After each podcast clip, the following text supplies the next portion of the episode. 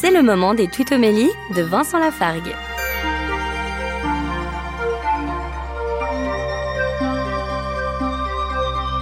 Le prophète Osée, au chapitre 2 de son livre, verset 21, fait dire ceci à Dieu.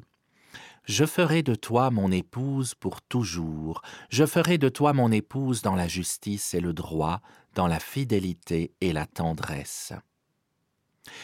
C'est un texte si beau qu'il est même pris dans certaines liturgies de mariage. Mais c'est Dieu qui parle au monde dans ce texte. C'est Dieu qui nous dit ⁇ Je ferai de toi, toi l'humanité, mon épouse pour toujours, dans la justice, le droit, la fidélité, la tendresse. Dieu est tendre, il est fidèle, il est juste, il est droit. À nous d'être une épouse digne de lui. Retrouvez Vincent Lafargue sur sa chaîne YouTube, Serviteur quelconque.